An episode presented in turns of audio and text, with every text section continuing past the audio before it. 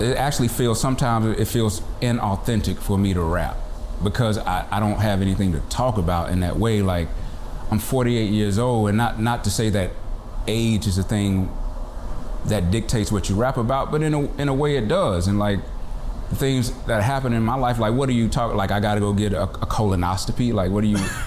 what, like what do you rap about? You know what I mean? Like my eyesight, my eyesight is going bad. Like Track 17. Der Musikpodcast von Albert Koch und Christopher Hunold. Reviews, Features und die besten Tracks als Playlist. Track 17, der Musikpodcast, Folge 52 mit Albert Koch. Und Christopher Hunold. Und der Flöten-Extravaganza von Andre 3000, den Avantgarde-Klängen von Lucy Railton, dem Post-R&B von Nisi Blues, dem Nightmare-Pop von Flora Yin Wong und dem ja, Instrumental-Saxophon-Chaos von Oh. Ähm, ihr hört den Musikpodcast, der euch einmal im Monat in den Review-Folgen äh, die beste, spannendste und interessanteste Musik des Monats vorstellt, sie für euch heraussucht, damit ihr es nicht müsst, die helfende Hand im Release-Dschungel sozusagen. Das Ganze könnt ihr, unsere Arbeit könnt ihr unterstützen auf steadyhq.com slash track 17 oder per PayPal track17podcast.gmx.net. Da könnt ihr uns mit einem Betrag eurer Wahl unterstützen oder bei Steady eben eine von drei Stufen aussuchen. Dort erhaltet ihr auch unser äh, Classics-Format, was es nur für UnterstützerInnen gibt. Äh, da haben wir mittlerweile über äh, ja, acht Platten gesprochen. Äh, die achte erscheint nächste Woche. Da reden wir über Deep Cuts von The Knife. Das habt ihr nämlich äh, ja, gewählt, abgestimmt. Das könnt ihr nämlich auch, wenn ihr uns dort unterstützt. Vielen, vielen Dank dafür unsere neueste Feature-Folge, also die Jahresendfolge, das ist ja auch so eine kleine Track 17 Tradition, könnt ihr schon mal vormerken. Features, das ist ja unser zweites Format hier bei Track 17, in dem wir dann über alle möglichen musikalischen Themen innerhalb einer Folge sprechen. Ähm, das gibt's dann in zwei Wochen, da freue ich mich sehr, sehr, sehr drauf. Ähm, vorher möchte ich aber natürlich einmal wissen, was hast du denn so zuletzt gehört? Ähm, ich habe zuletzt gehört das Album Morningside von Stuart Bogie. Es sieht ganz so aus, als ob das äh, DFA-Label, das ja ein paar, ein paar Jahre lang äh, inaktiv war, wieder anfängt zu arbeiten. Fürs nächste Jahr sind äh, 12 Inches angekündigt und äh, jetzt gerade ist das Album Morningside erschienen und zwar in einer neuen Release-Serie, die aber nicht näher äh, spezifiziert wird. Die heißt DFA New Series und ich vermute, dass darin Musik veröffentlicht wird, die nicht so ganz zum restlichen Labelprogramm passt. Äh, Stuart Bogie ist ein ähm, Seiten, nee, Stuart Bogie ist ein äh, Blasinstrumente-Spieler, der spielt also äh, diverse Blasinstrumente, Saxophon, äh, Flöte, Klarinette. Und er hat äh, für Obacht Taylor Swift, Run the Jewels, The Hold Steady äh, schon ähm, Blasinstrumente gespielt.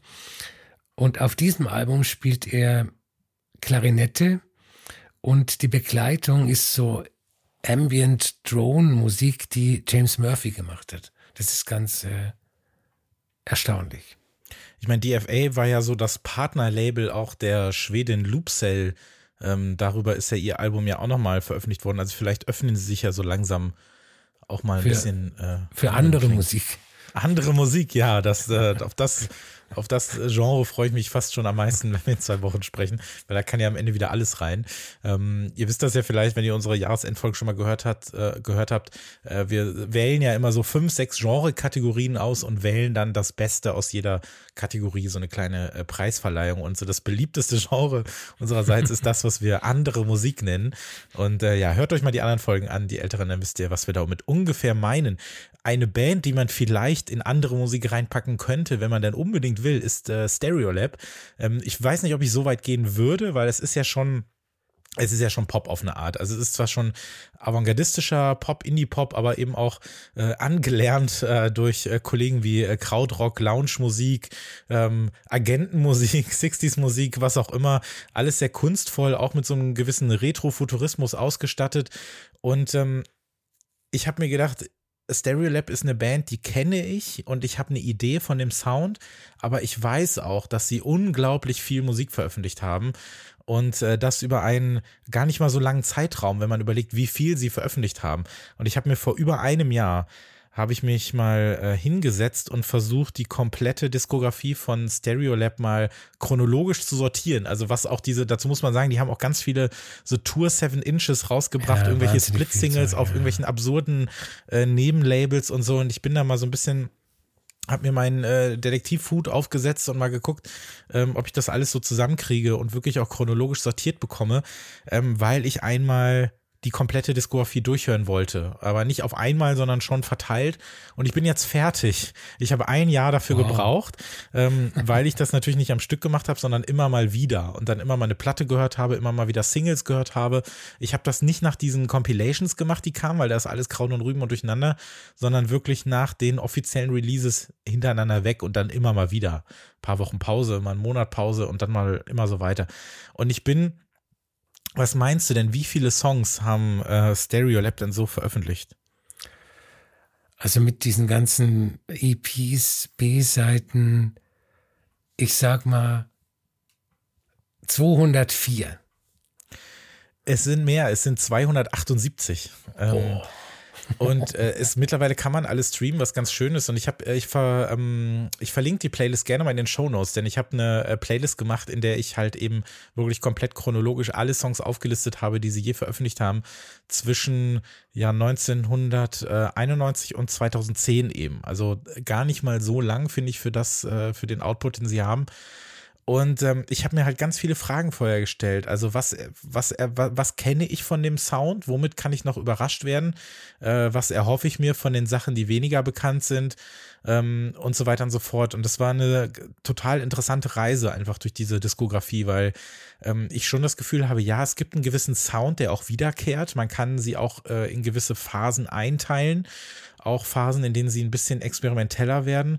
Ich wollte vor allem wissen, wie unterscheiden sich die Alben von den äh, Singles und den Nicht-Alben-Songs. Äh, denn Stereolab ist auf jeden Fall eine der Bands, bei der man sagen muss, ähm, bitte, bitte, bitte begeht nicht den Fehler, und in dem Fall ist es ein Fehler, sie auf Alben zu reduzieren, weil dann habt ihr vielleicht ein Drittel der gesamten Diskografie oder so nur. Ähm, das heißt, da gab es wirklich, also ein paar der besten Songs, meiner Meinung nach, sind wirklich diese äh, kleinen Seven Inches, die irgendwo mal auf Touren irgendwie verteilt wurden. Und das ist alles auch relativ leicht ähm, aufzufinden, selbst wenn man sie kaufen möchte. Das kostet auch alles gar nicht viel Geld. Es gibt sowieso diese ganzen Compilations. Also die Band macht es einem jetzt auch nicht besonders schwer, an die Sachen ranzukommen. Aber das war eine unglaublich tolle ähm, Erfahrung, da mal so komplett durchzusteigen, um einfach mal zu sagen, okay, jetzt habe ich mal wirklich alles gehört, was die gemacht haben. Ähm, und habe auch festgestellt, dass sie bis, also dass sie ganz zum Schluss hatten sie nochmal so einen kleinen Peak. Aber ich muss sagen, so Mitte der Nullerjahre war so eine Schwächephase. Aber so ähm, Mitte bis Ende der 90er war so die ganz, ganz große Phase, wo ich sagen muss, da sind auch wirklich, wirklich absurde Songs rausgekommen. Die durften dann auch mal eben zwölf Minuten lang gehen und ähm, haben so ein bisschen mit diesem, ja, äh, Outsider-Chanson, Pop, wie auch immer, wunderbar gespielt. Also das hat, hat großen Spaß gemacht. Bist du da äh, auch sehr, bist du da bewandert bei Stereolab? Ist das, magst du die? Ja, ja, also ich, ich habe die auch äh, fast von Anfang an mitgekriegt, die 90ern. Und es war ja in den, also in den 90ern äh, musstest du Stereolab hören, wenn du, wenn du cool sein wolltest. Und ja, also dann, ich habe dann auch, weil du gerade sagst, so mit die, in den 2000ern war das dann nicht mehr so. Äh, das war dann auch die Zeit, wo ich mich nicht mehr mit ihm beschäftigt habe, äh, komischerweise. Aber so die, die 90er-Platten und ähm, auch diese Compilations, die neulich wieder veröffentlicht wurden auf Vinyl, wo eben diese ganzen äh, Flexi-Disc und whatever Tracks drauf sind, das ist schon sehr, sehr, sehr strange, gute andere Musik.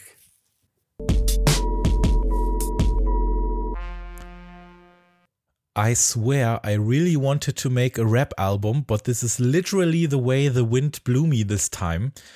Das ist nicht nur eine Aussage, die ein gewisser Herr Andre äh, 3000 äh, sicherlich in den letzten Wochen äh, in sehr vielen Interviews immer mal wieder äh, betonen musste, sondern auch tatsächlich ein Songtitel. Es ist der allererste äh, Songtitel, äh, der allererste Song auf dem Debüt-Solo-Album, wenn man so möchte, des, der ehemaligen Outcast-Hälfte. Ähm, und es ist wirklich, ähm, es fasst eigentlich die äh, Rezeption dieser Platte ganz gut zusammen, denn das Drumherum ist, finde ich, genauso spannend wie die Platte selber, die ich sehr mag. Äh, Andre 3000, den kennt ihr alle, das ist halt eben dieser sehr äh, stilbewusste und stilsichere und mit einer unglaublich tollen Stimme ausgestattete äh, Teil von Outcast, der zusammen mit seiner besseren Hälfte Big Boy eines der meiner Meinung nach besten und wichtigsten Rap-Duos in der Geschichte des ganzen Genres geprägt hat. Outcast gehört ähm, zu meinen absoluten Lieblingsbands. Also ich würde sagen, Outcast ist in meinen Top 10 der ewigen Lieblingsbands, auch wenn ich da irgendwie gar nicht so oft drüber spreche, weil das Thema selten aufkommt. Aber äh, die bedeuten mir wirklich sehr viel. Und gerade dieser Dreier-Run äh, der ersten drei Alben in den 90ern ist für mich, äh, es ist alles eine, eine 11 von 10. Also es ist Rap, der sich so zwischen äh, Psychedelia, Space, Oldschool und Funk auffällt und dabei eben so äh, wahnsinnig äh, catchy und für mich auch sehr wichtig war.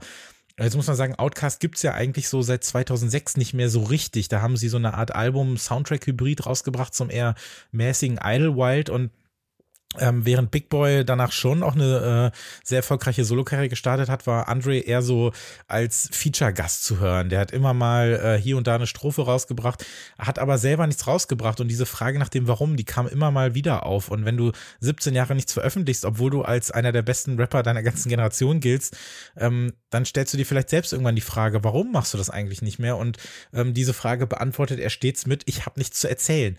Ich weiß nicht, was ich noch äh, sagen soll, beziehungsweise was ich dem Genre noch geben soll. Also er sagt so mit mittlerweile Ende 40, mit mittlerweile Ende 40 erfüllt er nicht mehr das Hip im Hip-Hop und sagt so, ja, worüber soll ich rappen? Über meine Kolonoskopie, die ich gemacht habe oder sonst was? Ich weiß es nicht. Wenn ich es nicht fühle, ähm, wer soll es dann sonst fühlen? Und ich finde, das ist eigentlich eine sehr, ähm, eine sehr spannende und starke, äh, auch von so einem, von so einem Wunsch nach guter Kunst getriebene Aussage, so schade ich es auch finde. Aber jetzt, 17 Jahre ähm, nach dem äh, Ende in Anführungszeichen von Outcast, so richtig ging es ja nie zu Ende, sie haben nur einfach keine Musik mehr veröffentlicht, hat er eben sein erstes äh, Soloalbum rausgebracht. Und wenn schon die Stimme nicht mehr das Instrument seiner Wahl ist, sind es jetzt die Flöten. Ähm, das muss nicht unbedingt überraschen. Es gibt ähm, zum Beispiel auf, auf TikTok oder äh, auf YouTube zum Beispiel gab es immer mal wieder Videos in den letzten Jahren, die heißen dann so Andre vibing with his flute in Tokyo oder sowas. Er wird halt oft irgendwie beobachtet und gefilmt, wenn er irgendwo mit seiner Flöte steht und Musik macht. Und man hat in den letzten Jahren immer mal wieder gesehen, ähm, dass er wohl irgendwie musiziert. Er sagt auch, ähm, während er mit seiner Carhartt-Latzhose so durch die Welt streift, ähm, spielt er immer mal wieder gerne Musik, läuft einfach stundenlang planlos durch die Gegend und spielt Flöte. Und das ist wohl das Erste, was ihn seit dem äh, in Anführungszeichen Ende von Outcast mal so richtig begeistert hat. Und ähm, daraus wurde jetzt eben ein Album, was er nicht ganz alleine gemacht hat. Er hat das mit äh, einigen äh, Menschen aus dieser LA New Age Szene, Ambient Szene, wenn man so möchte, gemacht. Unter anderem Carlos Nino, der ähm, Percussions spielt, äh, Producer ist, ähm, DJ ist, auch so eine, eine Radio Station gegründet hat und so ein bisschen diese diese KünstlerInnen-Szene so zusammenhält da in LA. Und was wir jetzt eben hören, ist ein insgesamt dann zu viert aufgenommenes Improvisationsalbum, fast anderthalb Stunden lang, ähm, auf dem er, äh, er, also Andre 3000, ähm, sich mit den anderen zusammen einen Sound improvisiert, äh, auch mit äh, digitalen äh, Windinstrumenten spielt. Und ich muss sagen, ich finde es richtig super. Wie, wie, findest du das? Hast du irgendeine Beziehung zu, äh, zu Outcast? Ist für dich irgendwie der Kontext drumherum interessant oder äh, konntest du dich jetzt einfach komplett auf das konzentrieren, was du hier 90 Minuten hören musst? Ich glaube, ich habe so einen ähm, Mainstream äh, ab und zu Radiohörerbezug zu Outcast. Ja. Äh, hey ja, sag ich mal. Ja, ich ja, mal. das, ja, ja, das kam natürlich auch irgendwann, ja. Ähm, also dieses Album, ne, ist so gut auf, auf den verschiedensten Ebenen, dass es eigentlich äh, zu schön ist, um, um wahr zu sein. Also für, für mich ist das nicht das Beste, es ist ein sehr gutes, nicht das beste Album des Jahres, aber das, das wichtigste Album des Jahres. Weil ähm, es eine seltene, selbstbestimmte künstlerische 180 Grad äh, mhm. Drehung bedeutet für, für einen Künstler. Und ich wäre so gern dabei gewesen, als er äh, die Musik bei Sony abgegeben hat. Und hätte so gern gesehen, wie, wie, die, wie die Anzugsträger bei Sony Music ähm, da reagieren. Äh, du, du, hast, du hast den Titel des ersten Tracks schon genannt und da, damit erklärt er ja alles. Ne? Er, ja. er erklärt, ähm, ich, das Album war drin in mir und ich, ich konnte kein anderes machen. Und das finde ich einfach, äh, finde ich einfach super. Dieses, äh, aber nicht nur was so das Drumherum betrifft, sondern auch die Musik finde ich super. Diese experimentelle Flötenmusik, irgendwie irgendwo zwischen New Age, Ambient, äh, Spirit, Spiritual Jazz. Und äh, du hast gerade äh, Carlos Nino genannt, ähm, dass er dabei ist, der ja auch ein, ein äh, wichtiger Künstler auf äh, International Anthem ist, äh, zeigt auch, dass er es ernst meint, weil manche denken, hm, ich glaube, äh, der will uns verarschen mit dem Album, aber der meint das, der meint das äh, sehr ernst. Und äh, was mir auch aufgefallen ist, ähm, es erinnert mich ein bisschen an meine Platte des Jahres 2022, Afri African Culture von äh, Shabaka Hutchins, der äh, ja auch letztes Jahr verkündet hat, dass er nicht mehr Saxophon spielt, sondern nur noch seine diversen ähm, asiatischen und afrikanischen Flöten. Äh, der Unterschied zwischen Shabaka und äh, Andre 3000 ist nur, dass Shabaka halt äh, tief zu den Amerika tief zu den afrikanischen Wurzeln des Jazz vorgedrungen ist oder vordringen wollte, während ähm, Andre 3000 eine impressionistische äh, New Age Musik macht. Also ich, ich finde das ganz fantastisch. Ja, das freut mich. Ähm, ich finde die Platte, wenn man diesen ganzen Kontext nicht hätte, den Namen nicht hätte und auch die Songtitel, äh, die eigentlich nur immer merkwürdiger werden, je äh, tiefer man in das Album vordringt, dann könnte das auch eine Reissue sein von irgendeiner Platte aus dem Jahr 1979, die wir hier vorstellen, mhm. die auf irgendeinem dieser ganzen Labels, die wir immer wieder äh, abfrühstücken, rausgekommen ist. Also das könnte ja. auch, also das könnte auch äh, weit über 40 Jahre alt sein und sonst wo äh, rumliegen und äh, man würde es glauben. Es ist schon auch ein bisschen der Kontext, den ich interessant finde, weil es gibt natürlich ganz viele Leute, die das furchtbar finden, aber was ich spannend finde, ist, dass jetzt einfach sehr, sehr, sehr, sehr viele Leute mit dieser Musik und ich muss es so sagen, konfrontiert werden, ja. die die mit dem Arsch nicht anfassen würden. Ich, es macht so viel Spaß, Albert, mir auf YouTube, auf, auf TikTok, auf Instagram, wo auch immer, mir diese ganzen Reaction-Videos anzugucken von, ähm, von Leuten, die natürlich wollen, dass Andre äh, ein Rap-Album rausbringt. Die, äh, und wie gesagt, er hat ja immer mal wieder Features rausgebracht. Also er kann es ja noch, aber das ist ja trotzdem was anderes, als zu sagen, das ist jetzt meine Musik, das bin jetzt ich, das ist mein Album. Und dass so viele Leute sich das jetzt eben anhören müssen. Und natürlich gibt es mhm. auch viele, die äh, butthurt sind und sagen so, wie kann er nur und sich darüber lustig machen und sonst was alles ich gucke das eher amüsiert, weil ich mir denke, so ja gut, immerhin hat sich das mal jemand angehört. Es gibt ganz viele, die das einfach von sich aus ablehnen, weil sie einfach unbedingt wollen, dass er, dass er rappt und Hip-Hop macht. Aber es gibt auch für, für, für drei Leute, die das ganz furchtbar finden, gibt es aber dann doch immer mal einen, der sagt, krass, kenne ich gar nicht sowas. Mhm. Oder ähm, was ist das für Musik oder wie ist er dahinter gekommen und da so ein bisschen dann äh, tiefer gehen. Und das finde ich toll. Also, dass, äh, dass die Musik dann oder dass er dann jetzt eben auch äh, ein ganz berühmter Türöffner dafür ist. Und du hast das mit dem Label angesprochen. Ich glaube, das Label hat so ein bisschen die Hoffnung, das ist so, okay, wir machen das jetzt für ihn, aber dann komm doch mal in drei Jahren mit deinem großen Rap-Doppelalbum äh, und äh, hol dir noch mal ein Big Boy-Feature dazu oder so.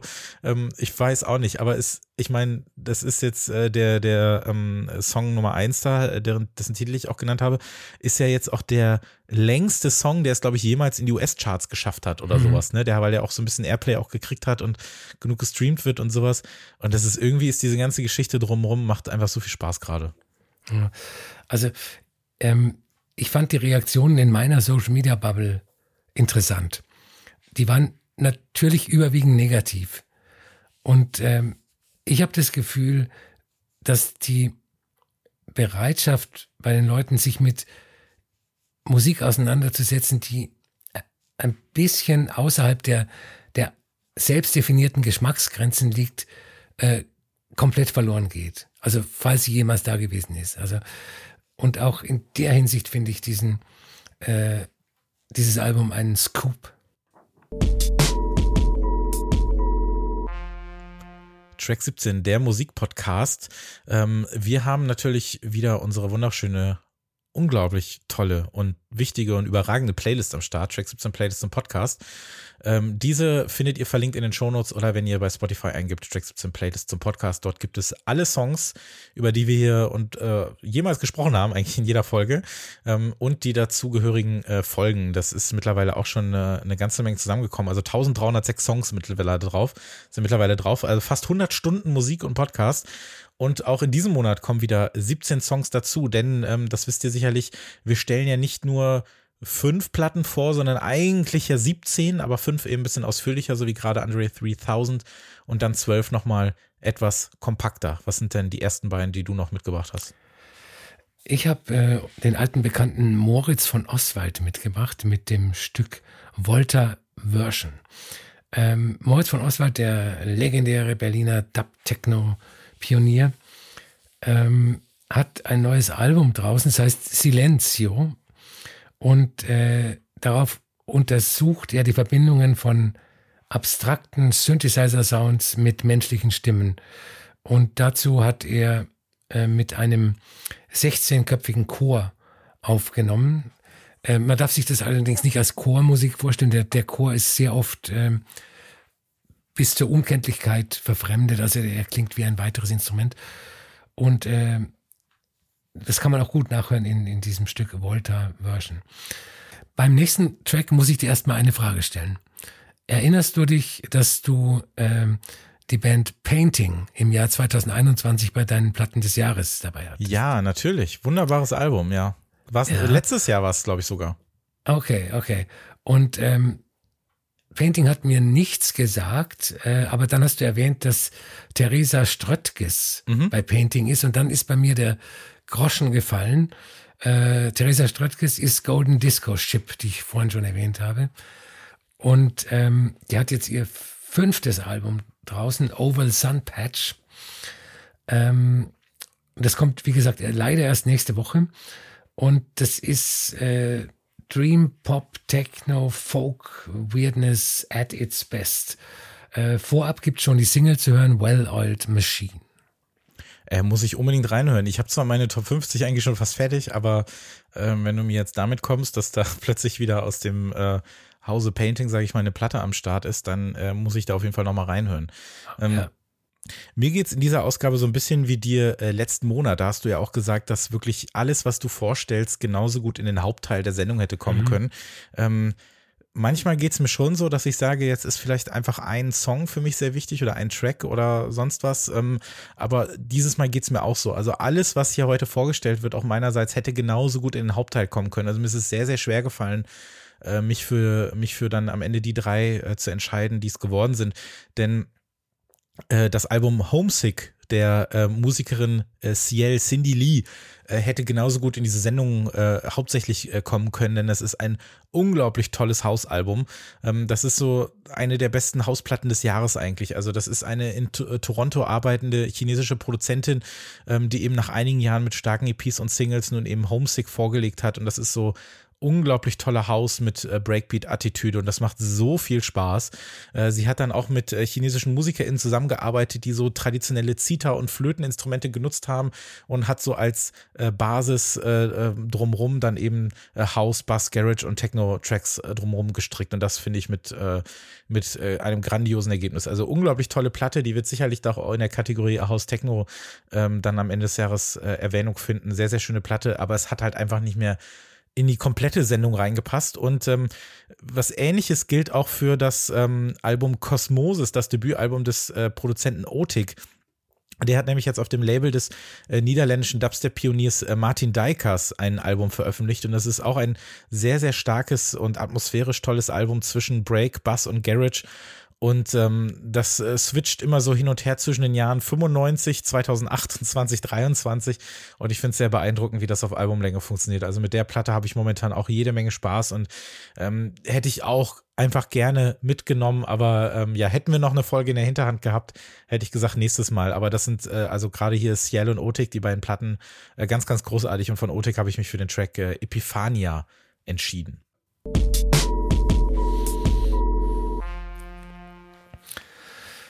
Nachdem wir uns gerade über die andere Musik von äh, Andre 3000 unterhalten haben, äh, unterhalten wir uns jetzt über die andere Musik von Lucy Railton.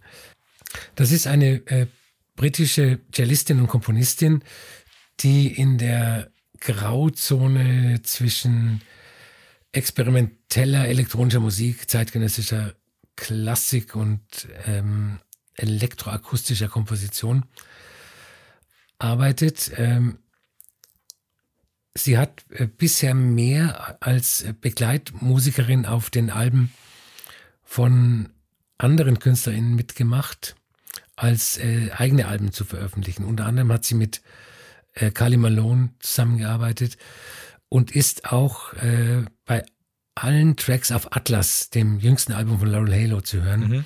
über das wir in der Jubiläumsfolge 50 gesprochen haben. Äh, Lucy Rayton lebt in Berlin und hat 2021 das Album 5 S-Bahn oder 5 S-Bahn äh, bei Boomcat veröffentlicht. Und zu dem Album habe ich eine ganz besondere Beziehung. Es besteht komplett aus Field Recordings und die meisten Menschen würden das, glaube ich, nicht als Musik bezeichnen. Äh, Lucy Rayton wohnt im Prenzlauer Berg in einer Sackstraße, äh, an deren Ende eine Mauer steht. Und hinter der Mauer geht's ähm, eine Böschung runter und unten sind die Gleise der Berliner Ringbahn. Und auf dem Album gibt's nur den Sound der, vorbeibar der vorbeifahrenden S-Bahn-Züge zu hören, also dieses metallische Geräusch, das Geratter. Äh, ab und zu zwitschern die Vögel. Eine äh, große Kirche ist in der Nähe, da, da läuten manchmal die Glocken äh, und so weiter. Und äh, ich habe in Berlin nicht sehr weit weg von dieser Stelle äh, gewohnt und äh, so, dass wenn ich mich nach Berlin versetzen will, einfach nur dieses Album anhören muss. Ähm, ähm, Corner Dancer ist ihr zweites Soloalbum und das ist äh, wie ihr erstes auch bei Modern Love äh, veröffentlicht worden. Und äh, es enthält nach meinem Geschmack ziemlich radikale Musik, aber nicht radikal im Sinn von Lautstärke, Geballere, Geschwindigkeit, Krach, sondern ähm, ähm, das Album ist eher radikal leise, radikal minimalistisch und eines der faszinierenden Alben, die ich in diesem Jahr gehört habe. Ähm, es ist, man könnte es als Ambient-Album bezeichnen, ist es aber nicht. Es ist eher ein äh, zeitgenössisches Avantgarde-Album. Lucy Rayton spielt darauf Cello, ein, ein modernes Cello, ein äh, Cello aus dem Mittelalter, ein Buchler-Synthesizer, der äh, ja diesen ganz speziellen Klang hat. Ähm, sie singt ab und zu und benutzt äh, jede Menge Alltagsgegenstände zur Geräuscherzeugung. Und ähm, bei Musik wie dieser, finde ich, wird der, bei, bei Musik wie dieser wird die Hörerin mit einbezogen. Das hatte ich schon mal im Zusammenhang mit Oteke gesagt, als ich dieses, diese NTS-Sessions am Stück gehört habe. Ähm, man sitzt da nicht und konsumiert die Musik, lässt die über sich ergehen, sondern wenn du aufmerksam zuhörst, fällst du in eine aktive Rolle. Du wirst Teil des Produktionsprozesses, weil du das, was du hörst, permanent mit irgendwelchen gedanklichen Assoziationen äh, versiehst. Und das finde ich so wunderbar, wenn man praktisch aktiv Musik hört. Äh, für die Playlist habe ich den Track Not a Word from Me ausgesucht. Das ist äh, krasser, abstrakter Shit. Ja, ist es. Äh, du hast Modern Love ja erwähnt. Das ist ja eh bekannt für seine so sehr äh, kompromissfeindliche äh, elektronische Musik. Ähm, ich glaube, so bekannt ist der Name ja Andy Stott, der hier auch oft ähm, äh, vorkommt. Das ist ja alleine schon, äh, also die meisten Cover sagen ja durch ihre sehr ähm, ja schwarz-weiß-graue und verkrisselte Farbwelt äh, hier ist der Spaß nicht unbedingt zu Hause, sondern hier können wir uns mit dem Experiment anfreunden. Und ich musste mit diesem Album echt ein bisschen kämpfen, muss ich sagen. Also ich kann auch immer ganz gut damit leben, wenn sich die, wenn die Musik immer sperriger wird oder sich vom, vom Club entfernt oder sogar vom Kopfhörer. Also es ist eigentlich für beides nicht unbedingt geeignet. Ähm, und dann finde ich es erstmal eher faszinierend als gut. Also ich habe mich äh, Corner Dancer eher so aus so einem so einer, ähm, so einer Faszination eher genährt, aber weniger mit dem Herzen, sondern eher mit dem Kopf, muss ich sagen. Ich weiß gar nicht, ob das Album das auch anders schafft.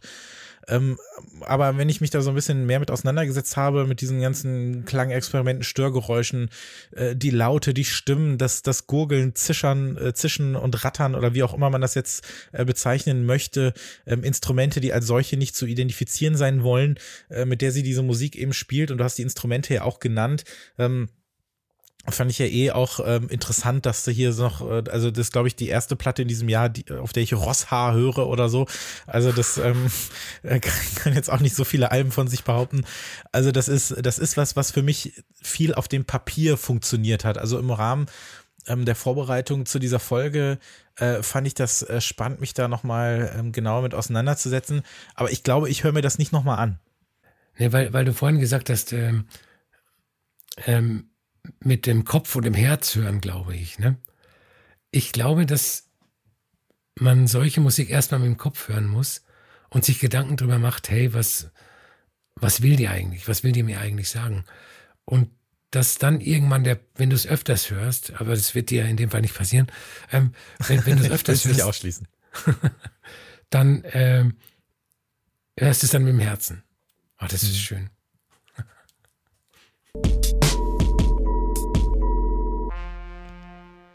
Die Platte, über die ich jetzt mit dir sprechen möchte, höre ich auf jeden Fall mit dem Herzen, wobei ich mir auch hier vorstellen kann, äh, nachdem ich auch mit ein paar Leuten darüber gesprochen habe, dass es äh, Personen gibt, die das auch nur mit dem Kopf hören können, weil ihnen das äh, zu weit draußen ist. Da bin ich mal gespannt, wie du das siehst. Ähm, ich habe vor wenigen Monaten den Song äh, Violently Rooted äh, gehört, der Musikerin Nisi Blues, und wollte daraufhin unbedingt wissen, wie dieses Album wohl äh, klingen muss, was sie angekündigt hat. Und ich und ich mag es ja schon immer ganz gerne so mit Labels zu hantieren und so ein bisschen zu schauen, welcher Sound ist das, was kann ich so ein bisschen erwarten. Und das hier erscheint auf Cranky und über, das hatten wir ja auch schon ein paar Mal, es ist ja das Label, was ja auch für viele äh, Grouper-Releases verantwortlich zeichnet. Ähm, Grouper äh, kennt ihr sicherlich mittlerweile auch, Liz Harris, die so diese ganz großartige Herbstmusik mit äh, oft nicht mehr als Gitarre, Klavier und sehr viel Nebel erschafft. Und ähm, wenn da eine neue Platte erscheint, dann bin ich erstmal sehr hellhörig, vor allem wenn es äh, sich dann um Musik handelt, die aus einem Genre kommt, was ich sehr mag und sonst da nicht so viel auftaucht, nämlich RB. Und ähm, Nisi Blues, die kommt aus South Carolina und ähm, schreibt Musik, die man so ja, so zwischen RB, Gespenstermusik, Downtempo, dem namensgebenden Blues, aber auch so ein bisschen Gospel einordnen kann und lässt, was ich ganz spannend finde, ihre Stimme oft auch als Instrument arbeiten, auch oft so als Fläche. Also weniger so als Stichwortgeber, das wirklich relevant ist, was sie gerade sagt, sondern so als, als Kit, als, äh, so als Klebe, so um die Songs so von A nach B zu tragen, so als Brücke. Und äh, das mag, wie gesagt, für den einen oder anderen oder die eine oder andere zu wenig nach Song klingen.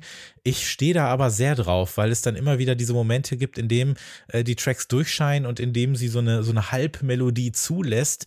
Und die trägt mich dann eigentlich durch die komplette Platte. Und ich bin dieser, dieser Stimmung auf diesem Album äh, doch sehr verfallen und ihrer Stimme ohnehin, zumindest äh, dem, was man so durch den äh, Nebel hören darf. Was sagst du dazu?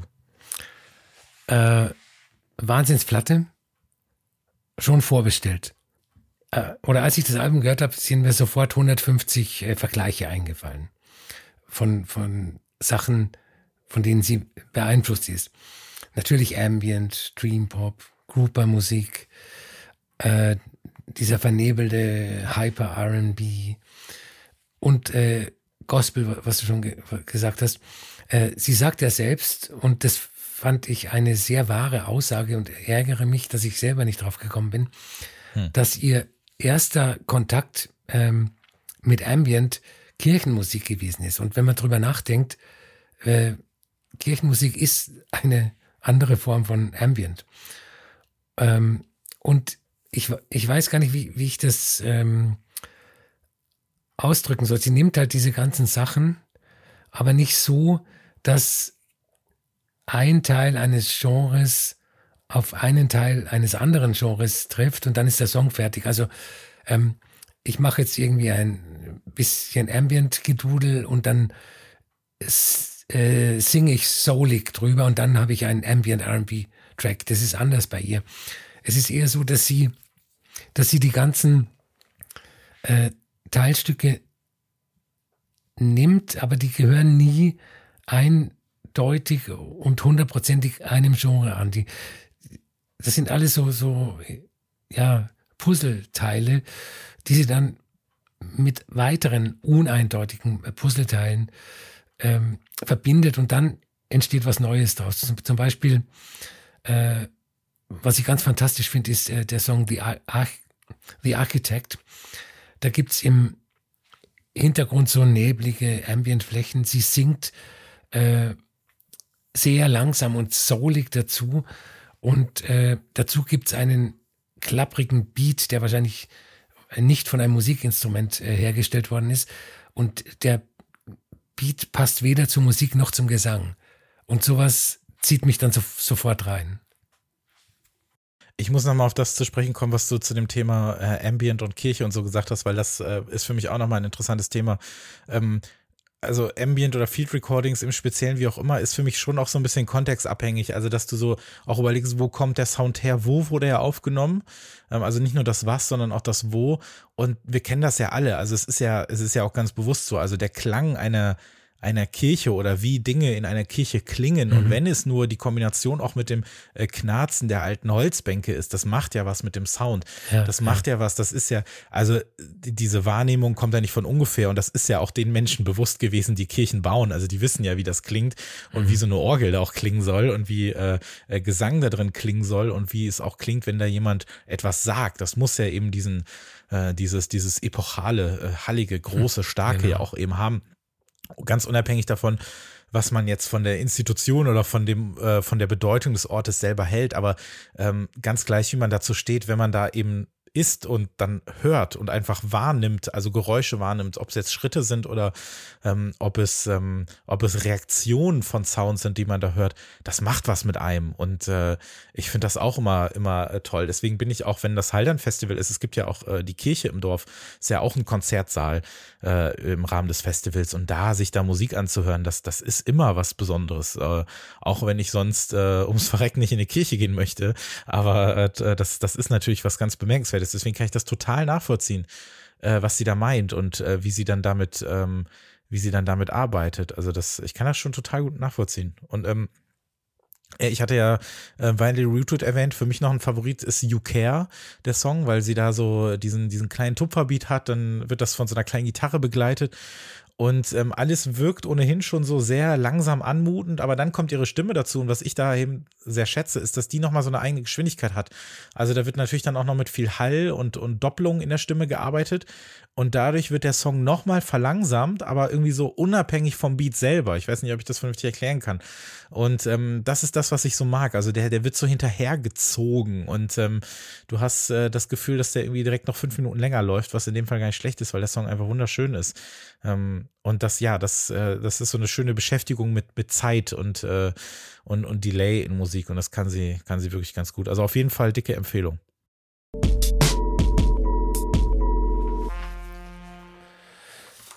Weiter geht's auf der Playlist mit äh, Piero Umiliani.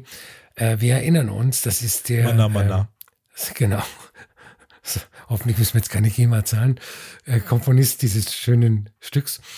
Und äh, das Label, das seine ganzen Sachen äh, wiederveröffentlicht hat, jetzt zwei sehr seltene Soundtracks ähm, für Streaming freigegeben. Und wir hören von dem Soundtrack ähm, Raptus, das jazzig-psychedelische Stück äh, Raptus Flauto Vibrafono Organo e Basso und selbst ohne Italienischkenntnisse kann ich das übersetzen. Flöte, Vibraphon, Orgel und Bass. Äh, dann habe ich ähm, den Track Rain vom Album, vom schön betitelten Album Soft Rock der Band Thigh Slaughter. Ähm, das ist auf dem Label PC Music erschienen. Wir erinnern uns an äh, die verstorbene Sophie, die äh, auch auf PC Music veröffentlicht hat.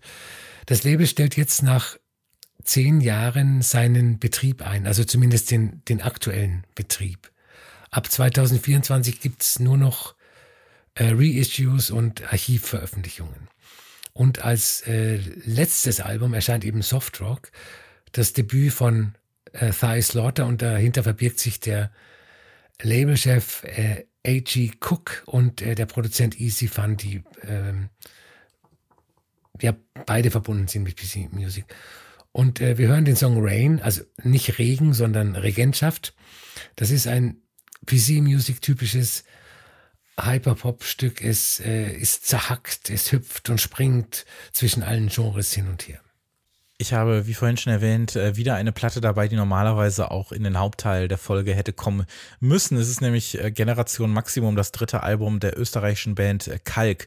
Ähm, die hier seit 2018 eigentlich immer, immer wieder erwähnt wird. Also seit der allerersten Single. Wir haben auch über das äh, Soloalbum ähm, der Sängerin Sophie Löw hier schon gesprochen. Und ich finde, dieses neue Kalk-Album ist wirklich ganz wunderbar geworden. Ähm, sie schreibt weiterhin äh, Texte, beziehungsweise hier umso mehr, die in der ganzen Generation eigentlich wehtun, ihr aber dennoch so ein bisschen den, den Restfunken Hoffnung in die Tasche stecken. Wie können wir das alles besser machen? Ist Schwäche zeigen, okay, wie merke ich, dass langsam alles zu viel wird? Äh, wie kann ich den Leuten, die dafür sorgen, dass alles zu viel wird, das auch mitteilen? Ähm, wie kann äh, ich darüber schreiben, dass einer Generation, eigentlich alles offen stehen sollte, sich vor denen fürchtet, die an der Tür stehen? Und ähm, diese Ohnmacht, der begegnet man am besten mit Musik und das kann Kalk ganz, ganz, ganz hervorragend. Und auch wenn es wirklich die letzte Party ist, die wir alle zusammen feiern, dann äh, wenigstens mit dieser ganz wundervollen äh, Post-Punk-Musik, bei der wirklich jeder äh, Gitarrenlauf wieder wunderbar sitzt und sich so um diese Wörter knotet äh, mit denen äh, Löw hier äh, arbeitet. Also ganz, ganz tolles Album. Äh, 2000 habe ich äh, für die Playlist mal äh, genommen. Ist wirklich ein ganz, ganz tolles äh, Album. Und dann noch eine Platte, über die ich hier gerne noch ausführlicher gesprochen hätte, ist die eines meiner äh, aktuellen äh, Lieblingsrapper, nämlich Danny Brown. Und ähm, der hat ja seit 2016 ist er ja auch auf, auf Warp äh, am Start, hat da ja Atrocity Exhibition rausgebracht, so eine der prägendsten Hip-Hop-Platten der 2010er für mich und auch einer der wenigen, der so ein bisschen davon profitiert hat, genrefremd zu Warp zu wechseln. Und ähm, er stand so lange Zeit so für Chaos im Rap, Musik, die so wirkt, als, äh, als würde man sie aus so einem Comicheft reißen, äh, sie durch so zehn Genres äh, schmieren, äh, zerpflückt sie und setzt sie neu zusammen. Und im Laufe der Jahre wurde die Musik so ein bisschen konzentrierter, aber nicht weniger eigenartig. Und das ist jetzt so eine dieser typischen, typischen in Anführungszeichen, so, ähm, ja, ähm, post-nüchtern Alben oder so. Also es, äh, es geht ihm mittlerweile besser, sage ich mal, äh, so auf gut Deutsch gesagt. Und ähm, das darf man dieser Platte auch anhören. Auf der verarbeitet er sehr viel. Quaranta heißt die. Und äh, ist weiterhin äh, sehr, sehr spannend, wenn auch nicht mehr so äh, hibbelig und hyperaktiv wie noch äh, zuvor. Und ähm, ja, finde ich, ist eine sehr, sehr starke Platte. Und da habe ich den Track äh, Tentor äh, mitgebracht.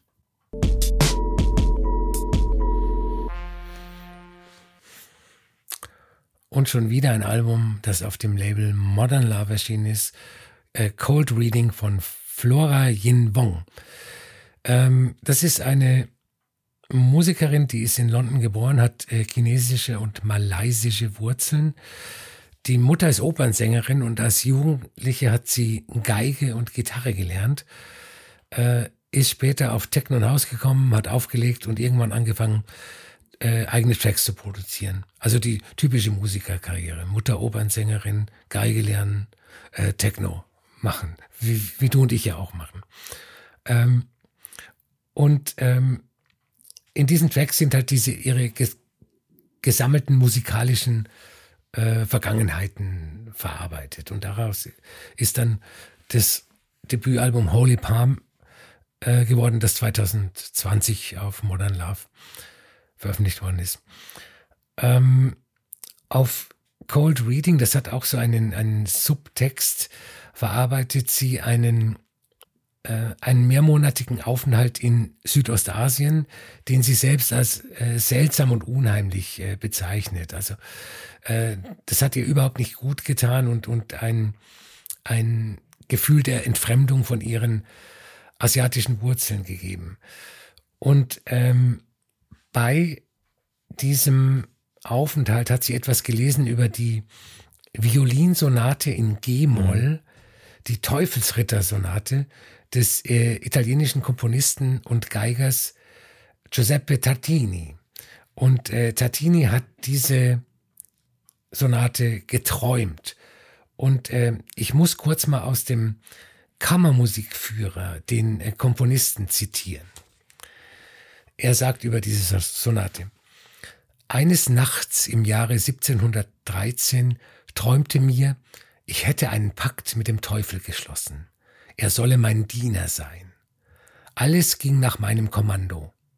Mein neuer Domestik erkannte im Voraus alle meine Wünsche. Da kam mir der Gedanke, ihm meine Fiedel zu überlassen und zu sehen, was er damit anfangen würde. Wie groß war mein Erstaunen, als ich ihn mit vollendetem Geschick eine Sonate von derart erlesener Schönheit spielen hörte, dass meine kühnsten Erwartungen übertroffen wurden. Ich war verzückt, hingerissen und bezaubert, Mir stockte der Atem und ich erwachte. Dann griff ich zu meiner Violine und versuchte die Klänge nachzuvollziehen, doch vergebens. Das Stück, das ich daraufhin geschrieben habe, mag das Beste sein, das ich je komponiert habe, doch es bleibt weit hinter dem zurück, was mich im Traume so sehr entzückt hatte. Denn wohl hätte ich meine Violine in zwei Teile zerbrochen und die Musik für immer aufgegeben, wenn es mir gelungen wäre, die Freuden jenes Traums tatsächlich aufzuzeichnen. Also in anderen Worten, er hat geträumt, dass der Teufel eine Violinsonate gespielt hat und wollte die nachspielen und es ist ihm nicht gelungen. Und äh, das, was ihm gelungen ist, ist eben diese Teufelsritter-Sonate. Und äh, viele Motive aus dieser Violinsonate ziehen sich wie ein roter Faden durch dieses Album Cold Reading. Äh, und und diese, dieses Geigenspiel, das gibt diesen ohnehin schon äh, melancholischen Tracks eine teilweise sehr spooky Anmutung. Es ist verwaschener Nightmare Pop, manchmal mit äh, sehr offensichtlich asiatischen Einflüssen, äh, dark ambienthaft, dann wieder sehr äh, perkussiv, atmosphärisch, dicht äh, und manchmal gleitet es auch ins Atonal ab. Es, äh, es gilt nicht so sehr wie bei Lucy Rayton, aber doch schon ein bisschen. Ähm, das Album kann auch ein anstrengendes Hörerlebnis werden und äh, diesen Satz wollte ich schon immer sagen. Aber wer sich darauf einlässt, wird reich belohnt werden. Äh, die Geschichte habe ich auch gelesen, ähm, äh, die äh, Violin-Story, äh, beziehungsweise die äh, Komponisten-Story und war auch total fasziniert davon. Und ähm, habe da so viel drüber gelesen, dass ich mir dachte, so, das kann ja alles nicht wahr sein. Aber ich finde einfach schön, dass er dann sagt, so das, was ich, also das ist so eine schöne Entschuldigung. Das, was er danach gespielt hat, ist zwar das Beste, was er je gemacht hat, aber er kann, er kann das aus dem Traum nicht, äh, nicht ja, nachvollziehen ja. und nochmal nachspielen, weil das wäre alles viel zu krass. Das geht alles nicht. Das ist so eine schöne, äh, so eine schöne Entschuldigung dafür, dass, äh, falls jemand doch was daran zu kritisieren hat, ähm, dann kann er ja sagen, ja, aber im Traum war das ja alles viel besser. Ne? Das, ja, das ist, also der Teufel, was er da gespielt hat, ja, meine Güte. Ähm, ja, hat mir einfach sehr, sehr gut gefallen und dementsprechend war ich auch großer Fan des äh, Titels All My Dreams Are Nightmares fasst mein äh, Leben hervorragend zusammen, dieser Songtitel. Ähm, äh, den ich übrigens auf die Playlist äh, ja. gesteckt habe, habe ich vergessen zu sagen. Ja, ich muss auch sagen, mit der Platte konnte ich dann doch äh, einiges mehr anfangen. Also hier, hier war, war mein Herz den Ohren näher als, äh, als bei der anderen Platte, muss ich sagen. Das gefällt mir sehr gut. Ähm, natürlich arbeitet die auch mit Störungen, mit Verwirrung. Ähm, du hast natürlich, du, ne, dann kommt zwar sowas wie äh, dieses äh, Meadowcorps, das ist so, so, so ein lieblicher Ambient-Track so ein bisschen, mhm. aber dann hat, kommt halt dieses verzerrte Drumspiel hinterher und ich frage mich natürlich auch, inwieweit ist das alles äh, connected mit der Story, die sie dazu erzählt, ähm, die auch wirklich wirklich nicht unbedingt schön ist und äh, da, wie das alles in der Musik aufgeht. Und das hat mich schon äh, sehr interessiert. Also ich war da doch sehr äh, investiert in dieser Musik. Und so ein bisschen kommt man vielleicht nicht umher. Vielleicht muss ich auch dieses Mann durch äh, Ich äh, austauschen. Jetzt diese beiden Platten auch so ein bisschen miteinander zu vergleichen, die du ja. mitgebracht hast, weil das sind zwei experimentelle, sag ich mal, Soundstudien von Künstlerinnen, die auf Modern Love innerhalb von nur wenigen Wochen, ich glaube drei Wochen mhm. oder so, ja. äh, veröffentlicht haben, die ja auch ein bisschen andere Musik ähm, darstellen, als die, die sonst so auf Modern Love äh, rauskommt. Ähm, glaubst du, das ist Zufall, dass das jetzt so passiert ist? Ist das so die neue Genre-Ausrichtung äh, des Labels oder inwieweit ist das auch unfair, da vielleicht überhaupt einen Vergleich zu ziehen? Ich glaube nicht, dass es unfair ist, einen Vergleich zu ziehen. Äh, ich glaube aber auch nicht, dass das äh, die neue Labelausrichtung ist. Ich glaube, das ist einfach, einfach Zufall.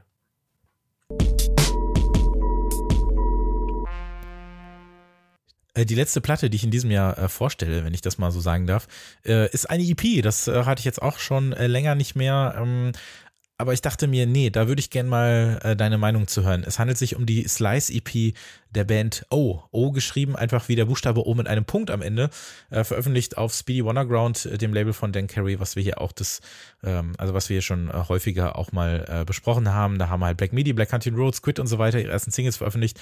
Äh, Heartworms, die EP haben wir in diesem Jahr besprochen, die kam da auch raus und ist einfach ein äh, Label, was sich äh, sehr früh, sehr ausführlich mit ähm, neuen interessanten Bands und Musiker in der sogenannten Windmill-Scene auseinandersetzt. Also so diese äh, neue äh, britische äh, Gitarrenmusik oder drumherum arbeitende äh, Gitarrenmusik. Und ähm, Ja, O ist ein Duo, bestehend aus der Schlagzeugerin Tesh Kiri und dem Saxophonisten Joe Henwood.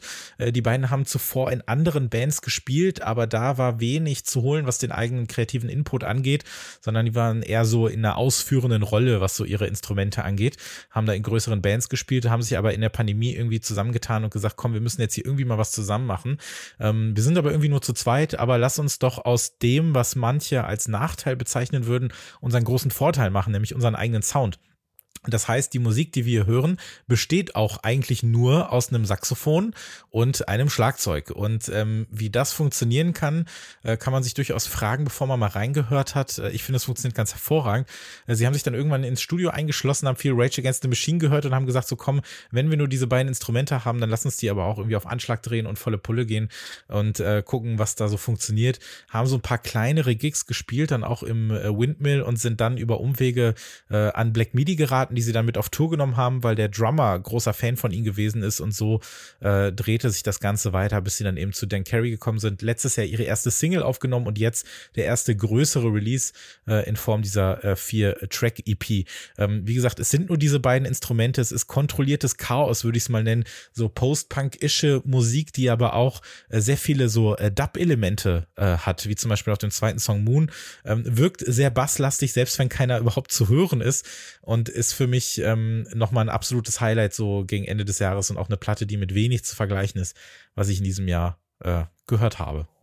Als ich die EP zum ersten Mal gehört habe, hatte ich eine äh, seltsame Assoziation. Aber Track 17 ist ja der Podcast für seltsame Assoziationen. Deswegen werde ich die jetzt auch vortragen. Mich hat die Musik von O an die holländische Hardcore-Band Gore aus den 80ern erinnert, die ich damals sehr gern gehört habe weil ich den Hardcore-Punk musikalisch gut fand, aber mir der hysterische Gesang äh, von Hardcore-Bands auf den Geist gegangen ist. Und Gore hatten keinen Sänger, das war instrumentale Hardcore-Musik und das fand, ich habe die Alben immer noch in meinem Plattenschrank stehen und äh, das fand ich damals fantastisch. Und O haben auch keinen Gesang, was ich schon mal grundsätzlich gut finde. Und ähm, die Musik strahlt auch eine gewisse Hysterie aus. Auch wenn sie natürlich nicht so äh, brutal ist wie die, wie die von Chor. Und ähm, die Besetzung hast du schon, schon angesprochen, die ist halt sehr ungewöhnlich.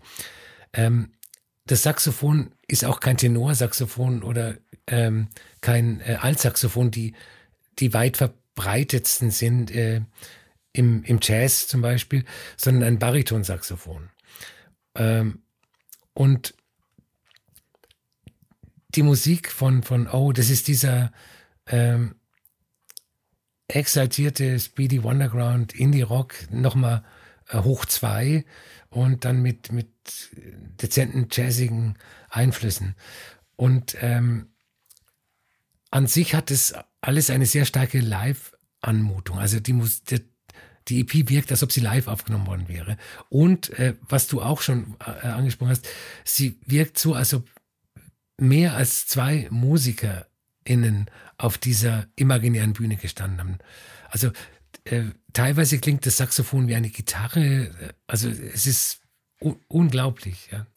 Ja, es ist total äh, merkwürdig, dass man hört wirklich mehr raus, als da eigentlich ist. Ähm, sie haben das natürlich noch fleißig bearbeitet. Sie haben, äh, Dan Carey hat ja auch so ein Arsenal an ähm, Delay-Pedals und was weiß ich nicht alles darum. Also sie haben da schon viel mit, ähm, viel mit rumprobiert, um das Ganze auch so wirken zu lassen, als würde da plötzlich gerade im dritten, äh, gerade im dritten Track äh, klingt es so, als würde da noch eine Gitarre mit reinschreddern, aber dem ist halt einfach nicht so. Und ähm, wie das dann aber insgesamt funktioniert nur mit den beiden, ist schon bemerkenswert. Und ich habe mir auch von jemandem sagen lassen, der sie mal live gesehen hat, ähm, als, als Vorband für äh, Black Midi, ähm, was für eine unglaubliche Show das äh, sein muss, die zu sehen. Das und da freue ich mich, vorstellen. da freue ich mich sehr drauf, ähm, weil ich durchaus äh, große Hoffnung hege, dass dann irgendwann ein Album kommt, beziehungsweise dass sie äh, sich zumindest mal auf kleineren Festivals blicken lassen, weil das stelle ich mir, das müsste, glaube ich, ein wahnsinnig tolles, äh, verschwitztes kleines Clubkonzert äh, geben, was sie da äh, abfeuern. Und sie, was ich interessant finde, sie haben selber gesagt, weil das so anstrengend ist, ihre Musik zu spielen, weil sie natürlich sich ja auch auf niemand anderen verlassen können. Das heißt, es sind ja nur die beiden, die die ganze Zeit da rumrödeln, ähm, dass sie mittlerweile sogar wirklich dafür trainieren, äh, besser äh, spielen zu können, beziehungsweise durchzuhalten. Und sie würden gerne äh, mit ihrer Musik mal irgendwie so ein Fitnessvideo aufnehmen oder so, dass man sagen kann, wie funktioniert das eigentlich, ähm, dass man fit genug bleibt, um äh, mit dieser Musik irgendwie am Start zu sein. Das äh, finde ich alles sehr sympathisch. Ähm, Freue ich mich sehr drauf. Finde ich auch cool, dass so eine Band oder so ein Projekt so mehr oder weniger durch einen kompletten Zufall entsteht und man dann sagt so, ja komm, lass mal probieren. Und dann stellt man einfach, nee, das ist eigentlich das, was wir schon lange hätten machen sollen. Und jetzt wird daraus einfach noch eine eigene, ja, eine eigene Ecke in dieser, in dieser Musik, beziehungsweise noch eine kleinere Ecke in dieser Nische, die sich Speedy Underground so rausgefräst hat. Das finde ich eigentlich sehr schön.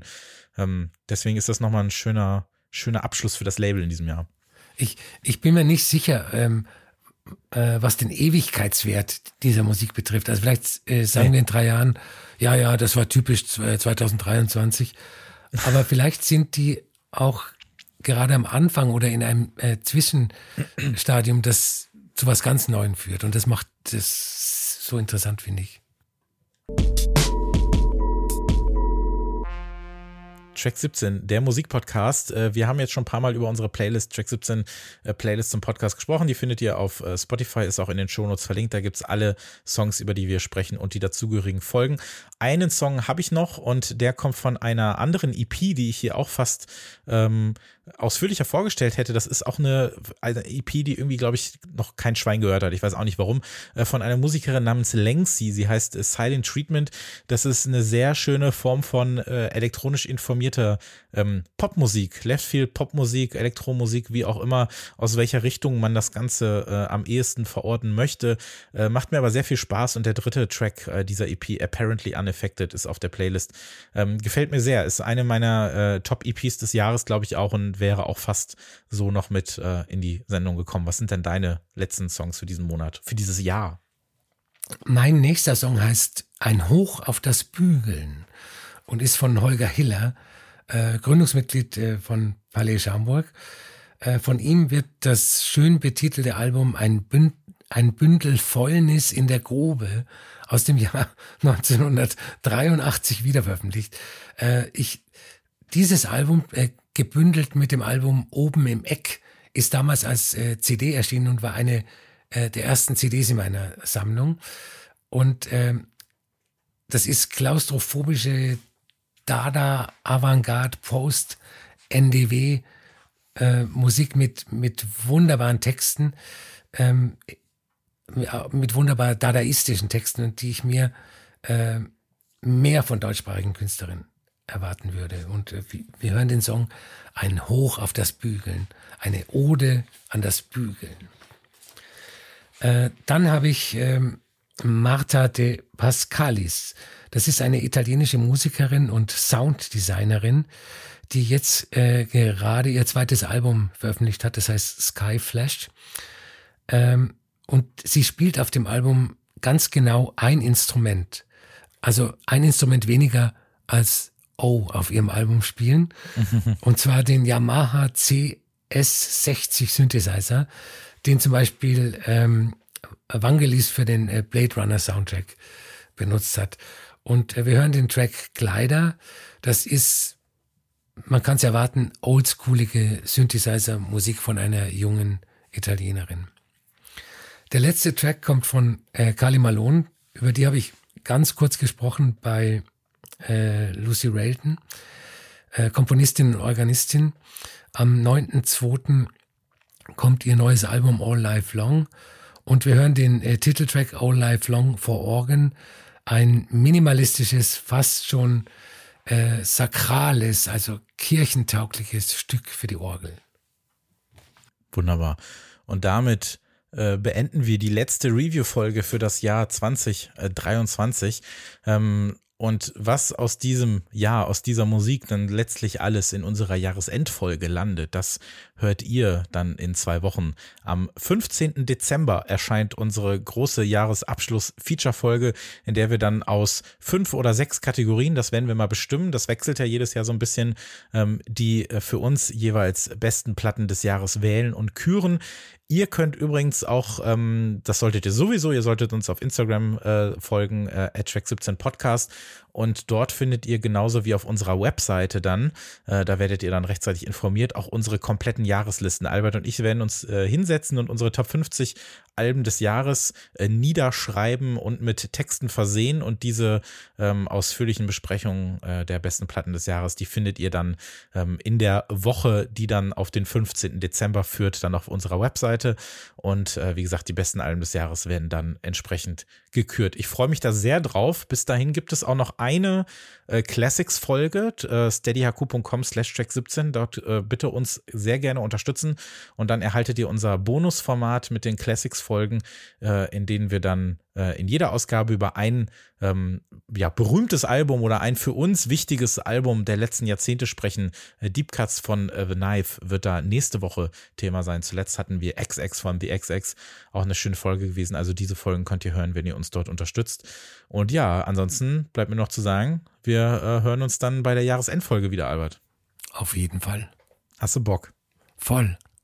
Ja, dann können wir auch noch, wir haben gar nicht über, wir haben gar nicht über die letzte Wetten das Folge gesprochen. Da können wir ja, können wir ausführlich, können wir dann Genau. zwei Stunden über die Wetten das Folge sprechen. Ähm, ja, vielen, vielen Dank fürs äh, Zuhören und äh, Unterstützen im Laufe des Jahres. Aber wie gesagt, die große Jahresabschlussfolge, die kommt ja noch. Also da stay tuned. Dankeschön, Albert. Sehr gerne.